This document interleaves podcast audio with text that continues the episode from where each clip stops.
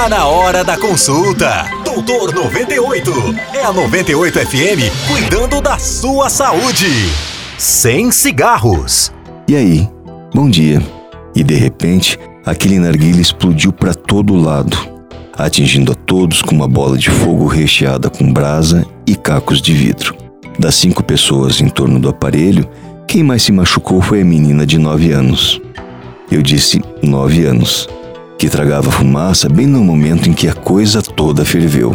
Em seu rosto e braços, inúmeros pedacinhos de vidro, incrustados na pele toda chamuscada pelo fogo. O secular narguile, ou narguilé, é uma dessas coisas curiosas, tido por muitos como um hábito inocente e até saudável, no qual se experimenta uma fumaça capaz de aguçar os sentidos com os mais variados aromas e sabores.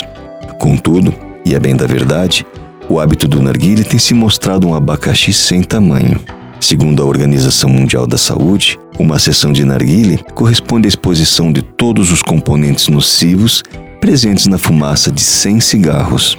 Estamos simplesmente falando da toxicidade de cerca de 4.700 substâncias que trazem consigo os cavaleiros do apocalipse em termos de doenças e neoplasias. Mais que isso, a maneira como o narguilha fumado tem contribuído para o aumento dos casos de herpes, hepatite C e até mesmo de tuberculose.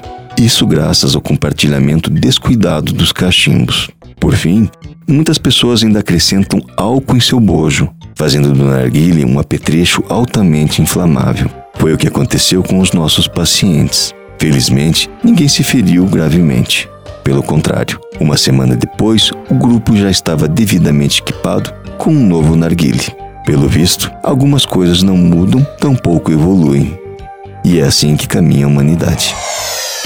Você ouviu Doutor 98 com Doutor Carlo Andrade, CRM 35499. Todos os dias, às 10 da manhã.